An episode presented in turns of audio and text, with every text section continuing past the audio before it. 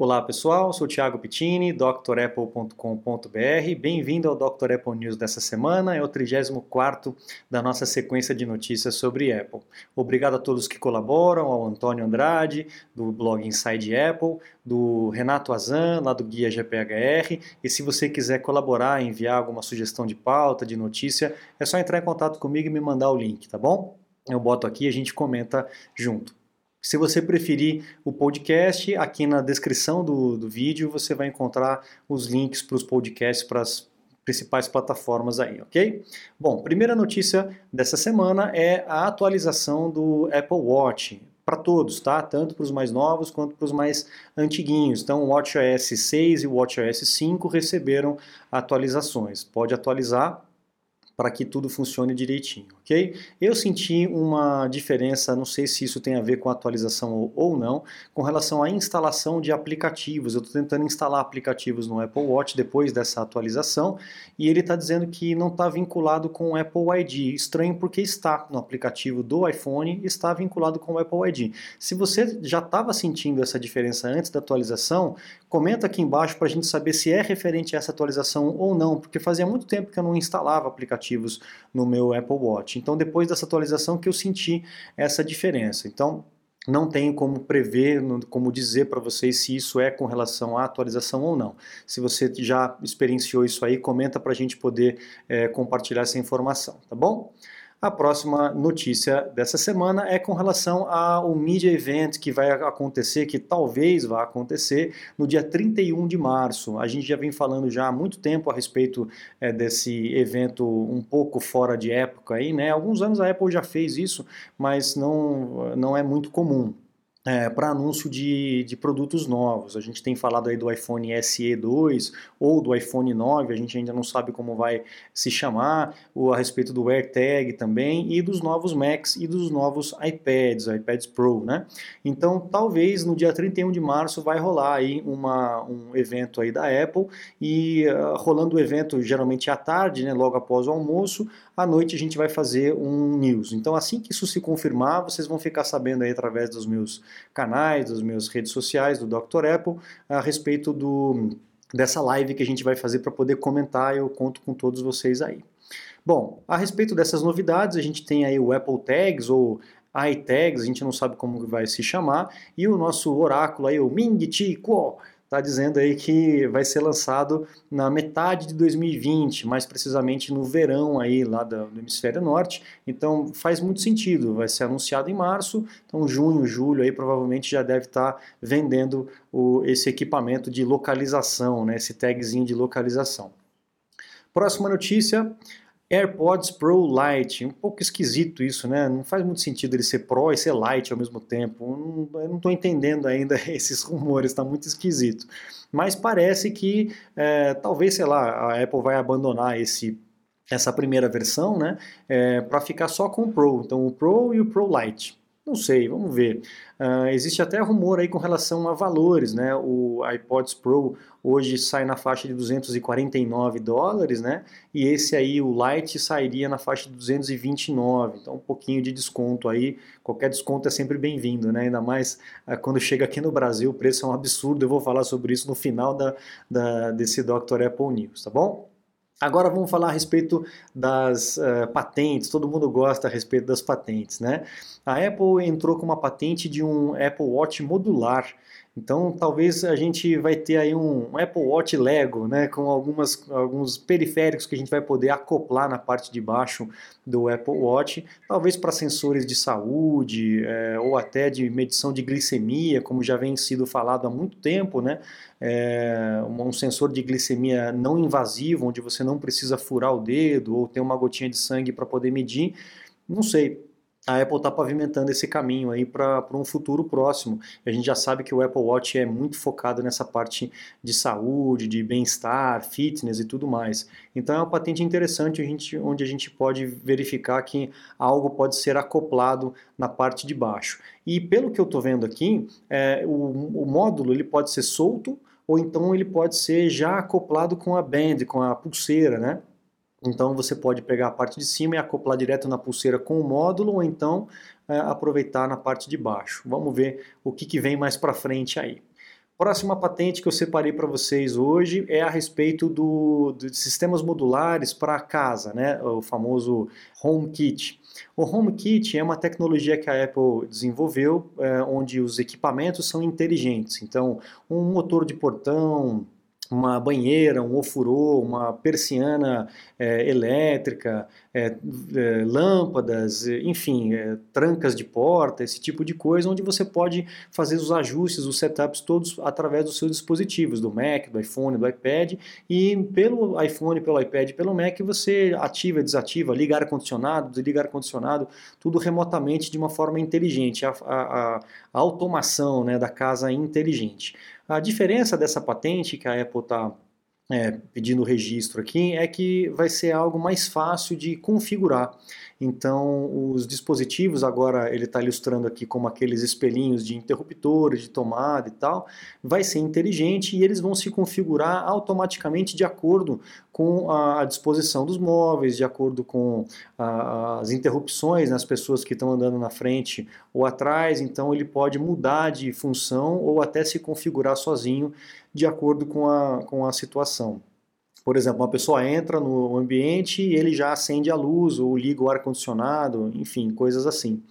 É, o que facilitar para a gente para configurar é legal. Já é muito fácil configurar, né? mas se puder automatizar a automatização, vai ser mais legal ainda. Né?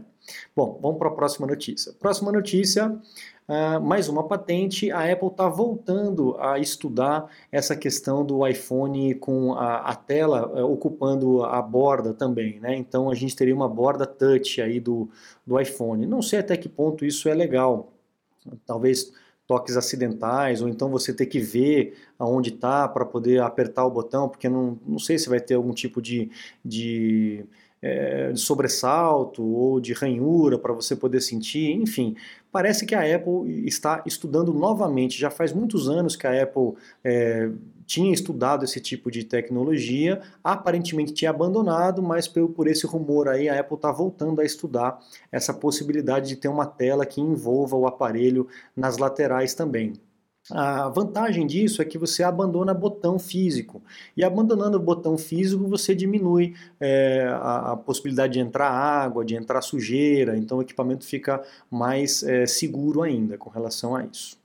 Bom, próxima notícia, também patente, só que agora com relação à Apple Pencil. A Apple Pencil é muito legal, já fiz é, vídeos aqui mostrando no canal como é que funciona o Apple Pencil da primeira geração, e está rolando mais uma patente, eu até falei sobre isso alguns news passados, né, da Apple Pencil ter algum tipo de sensor de toque ou até uma telinha mesmo na própria caneta, e essa patente ela está se confirmando. Tem uma outra patente aqui, só que agora com Force Touch, ó, com aquele toque com pressão, é, possibilitando que você tenha mais controle, mais recursos na ponta do dedo, na própria caneta, para trocar de cor, trocar de ponteira, trocar de função a caneta, facilita pra caramba. Essa caneta realmente é muito legal em breve eu vou dar uma dica muito bacana para você que tem a caneta e tem um iPad. Eu vou dar uma dica em breve aqui no canal, é, bem bacana para você utilizar a caneta, que eu não falei naquele vídeo anterior, tá? Mais uma notícia para vocês com relação aos famosos iPhones dobráveis, né? A concorrência tá maluca aí, a Samsung, a Motorola fazendo dispositivos dobráveis. A gente já sabe que a Samsung é, fez aqueles Samsung Fold na, na, há alguns anos e foi, foi terrível, nem chegou a vender porque logo nos primeiros testes já começou a dar problema, né? E aí lançou agora o, o Galaxy Z Flip e parece que já está dando problema novamente. Não tem jeito, uma tela dobrável dificilmente ela vai resistir, né? Eles falam que dá para você abrir e fechar 200 mil vezes, o que daria aí três anos de uso, abrindo e fechando na média. Não sei, eu acho, eu sou um pouco reticente com relação a isso, eu acho que não é a melhor solução é, fazer uma tela que seja dobrável, porque invariavelmente ela vai dar problema, os pixels não vão aguentar, a tecnologia ainda não está pronta é, para isso, né? então a gente vê aqui já é, telefones com, com problema com relação à tela, ó, mais um aqui que está craquelando, enfim. É uma tecnologia ainda um pouco esquisita. E aí a gente volta para aquela patente que eu foi, acho que se não me engano foi no anterior, né, no 33 que eu falei sobre isso, que a Apple está estudando um dispositivo dobrável, é, porém que não é uma tela única. Então, uh, com essa mecânica aqui, a tela ela vai se juntar e vai separar de acordo com a movimentação. Aí tudo bem. Aí o único problema é essa mecânica que dá problema, mas a tela ela não vai dar problema porque ela não vai dobrar. Ela vai dar a impressão que está sendo dobrada, mas não vai dobrar. Então é uma solução inteligente, mas eu não sei até que ponto vale a pena ter um dispositivo dobrável, a não ser para um iPad, por exemplo, que você possa dobrar e ficar menor.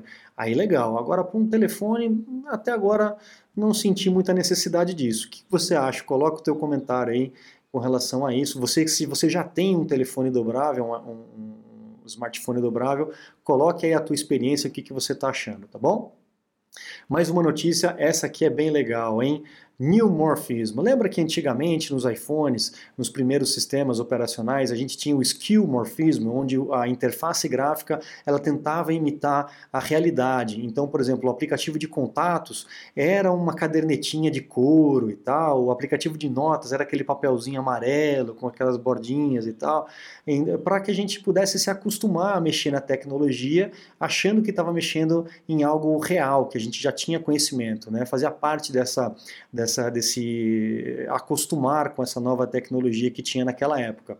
Depois de um tempo, o pessoal começou a achar muito brega isso, a Apple remodelou tudo, voltou tudo do jeito que era que é, que, que é agora, né? Tudo meio flat, meio misturado, sem muita diferença e tal. E a Apple parece que está voltando aí a, a esse new morphism. É algo mais realista, com sombras, com, com texturas, né? Então achei muito bonito, achei realmente muito bonito. É, se você for parar para pensar hoje o sistema operacional, tem muita coisa que você não sabe que é botão ou não é botão, porque é tudo muito parecido. Então, é, haver essa diferença gráfica facilita uh, no uso, né? Você saber, putz, aqui é um botão, aqui eu posso tocar, aqui é só texto e tal. Então, a gente percebe que é, outras empresas né, estão fazendo softwares é, voltando a essa, essa, essa questão aí de mais próximo da realidade. Então, a gente vê alguns plugins de áudio ou de vídeo imitando aqueles ponteirinhos analógicos que a gente tinha antigamente, né? É, lá, outros, uh, outros plugins aqui, por exemplo, que é, imitam, mas não tanto, né? E tem um quê de flat e tem um quê de realidade, né? Eu achei muito bacana. Olha só esse aqui também, ó. Então, se você for parar para pensar, né, é, é, é, muito diferente, né? Você, por exemplo, a, a, diferença dessas duas telas, né? O que, que é texto clicável, o que, que é botão, o que, que não é botão. A gente já está acostumado, então tudo bem, né? Mas para quem chega na, na, na à primeira vista, fica um pouco confuso, né? A Apple acabou pegando essa linha é, que a Android acabou é, é indo para frente com esse visual flat e, e, também acabou seguindo. Mas Parece que no iOS 14 a gente vai ter um visual que mistura um pouco mais o skill morphism com esse visual flat, chamado de new morphism. Vamos ver porque eu achei muito bonito esse design aí. O que, que você achou? Comenta aí o que, que você está achando aí com relação a essas possíveis novidades, porque até então é tudo rumor, né? Mais um rumor para vocês com relação ao, MacBook Pro, que talvez viria aí com, seria o mais provável, né, com uh, o Intel Ice Lake de 10 eh, nanômetros. Para você ter uma ideia, no iPhone a gente está em 7 nanômetros, indo para 5, indo para 3 nanômetros, né? E na Intel ainda está nos 10 nanômetros para o tamanho de processador para computadores. Né? A gente sabe que é uma arquitetura diferente e a gente sabe também que a Apple está é, tentando abrir mão da Intel por conta disso. A Intel não está se, se reinventando a, na medida da velocidade dessa, dessa evolução da tecnologia, né? A TSMC ou até a AMD, como a gente falou na semana passada, está um pouco mais à frente para os dispositivos móveis com a mesma capacidade ou a capacidade parecida e com uma eficiência energética muito maior, mas muito maior mesmo. Então imagina um MacBook aí, a bateria durar dois dias, né? Uma bateria grandona com uma eficiência de, de power, né? De potência de, desse nível. Poxa vida, vai ser muito legal, né? Então a gente vai ter provavelmente mais para frente aí é, novidades e equipamentos mais é, autônomos com relação à bateria. Tá? Próxima notícia, a iPad Pro Update, que a gente também está esperando para esse evento agora em março, provavelmente vai vir com uma câmera é, maior e melhor aí na, na parte traseira para poder tomar proveito dessa realidade aumentada, né, o AR que a Apple está focando aí fortemente mais para frente. Então, talvez aí o iPad Pro virá com uma câmera de sensor 3D na parte traseira para poder aproveitar desses recursos que são muito legais. Se você já usou isso, você já sabe, né? Quem não usou, aproveite, tem alguns aplicativos de realidade aumentada, o próprio Medidas da Apple utiliza realidade aumentada, né? E o site da Apple também, quando você vai comprar algum produto, você pode ativar a câmera e verificar como que o produto vai, vai, vai estar na sua mesa, por exemplo, né? Aí dá aquele gostinho, né? Aquele melzinho na boca para a gente poder comprar. Bom, vamos lá, seguir adiante. Mais uma notícia com relação ao coronavírus, e a gente já sabe que isso vai impactar na, na produção, na entrega de produtos da Apple, e a gente está vendo aí uma estimativa de, de, de queda né, dessa, desse, de shipments, de envios de máquinas, de 29% a 36%. Não sei como é que eles chegam nesses números quebrados, né? Mas é cerca de 30% aí de atraso por conta de tudo que está acontecendo lá na China. A gente já está vendo atrasos no, no Mac Pro, por exemplo, né? Com relação a isso, porque são montados lá algumas peças e algumas, alguns equipamentos inteiros são montados lá, mas para notebook, para MacBook, né, no caso, a gente vai ter um atraso um pouco maior aí com relação a isso. Eles devem estar correndo com relação ao iPhone, com relação ao AirPod, mas para Mac provavelmente vai ter um atraso um pouco maior. Legal? É, falando sobre Mac Pro, que eu falei com vocês, né, foi lançado essa semana a venda né, do Mac Pro aqui no Brasil. E como a gente já tinha visto que lá nos Estados Unidos o mais caro ia, ia ser vendido a quase 60 mil dólares, lembra que a gente comentou quanto que isso ia chegar aqui no Brasil? Vamos ver, vamos acompanhar. Eu vou clicar no comprar aqui. Opa, estou sem conexão. Deixa eu conectar aqui primeiro. Ok. Pronto, conectou. Vamos clicar lá no comprar. Ó. Só para vocês acompanharem. Você segura na cadeira aí, tá? Bom, o mais barato aqui no Brasil, que sairia lá por 7 mil dólares nos Estados Unidos, sai a 56 mil reais aqui no Brasil. Olha só, a versão em torre, né? E a versão em rack para 60 mil reais. Então vamos, vamos, vamos aqui sonhar um pouquinho, né? Vamos pegar essa versão mais poderosa aqui, a versão do rack, e vamos tochar tudo aqui, vamos colocar tudo de maior, mais processador, vamos colocar aqui um tera e meio aqui de memória, vamos colocar uma placa de vídeo é, gigantesca com 32 GB de memória de vídeo, um SSD de 8 TB, só para a gente brincar. A placa Afterburner para a gente fazer edição de vídeo e o restante não, não quero Magic Mouse, não quero trackpad. Olha o preço que chegou isso, R$ 439.200. Meu Deus do céu. É totalmente inviável, né? Pelo menos para minha realidade. Não sei vocês aí. Se alguém comprou aí, pelo amor de Deus, me manda uma foto, tá? Eu prometo que eu coloco aí um vídeo, uma foto sua aqui no canal, porque, nossa, impressionante, vai merecer palmas. é, cara, 500 mil reais uma máquina, né? é realmente fora do comum, né? Enfim, Apple, né? Aqui no Brasil, principalmente. Lá nos Estados Unidos também é caro, mas não é um absurdo como é aqui, né? Não chega nem, nem próximo disso com relação a, a valor de moeda, né? Bom, e para finalizar, pessoal, é, existe um, um, outro canal aí que está fazendo uh, hospedagem de vídeos chamado cos.tv, esse canal aqui, ó, essa, esse site, cos.tv beta.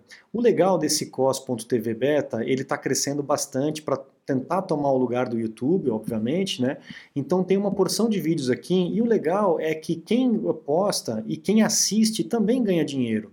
Hoje no YouTube só quem ganha dinheiro é o Google, né? É só o YouTube que ganha dinheiro, porque os, os produtores, para poder ganhar algum troquinho, tem que ter um, um volume enorme de visualizações, né?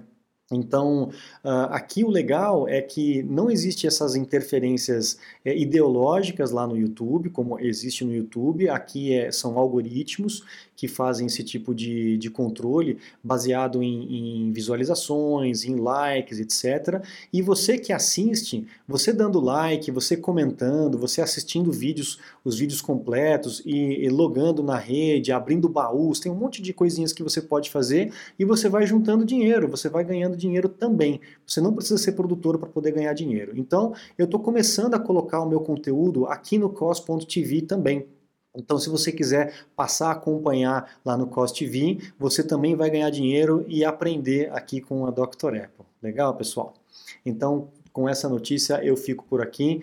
É, desejo a vocês um bom carnaval, bom final de semana, aproveitem bastante. Qualquer necessidade eu estou à disposição. Lá no site vocês já sabem, tem os meus contatos, tem os cursos completos que estão em promoção. Aproveite a promoção de carnaval. Mesmo que você não for estudar agora, os cursos de acesso ilimitado estão em promoção. Então você pode garantir o teu curso com desconto agora e estudar na quarta-feira de cinza se não tiver com uma ressaca muito brava, tá bom? Eu fico por aqui. Um grande abraço, muito obrigado e até a próxima. Tchau, tchau.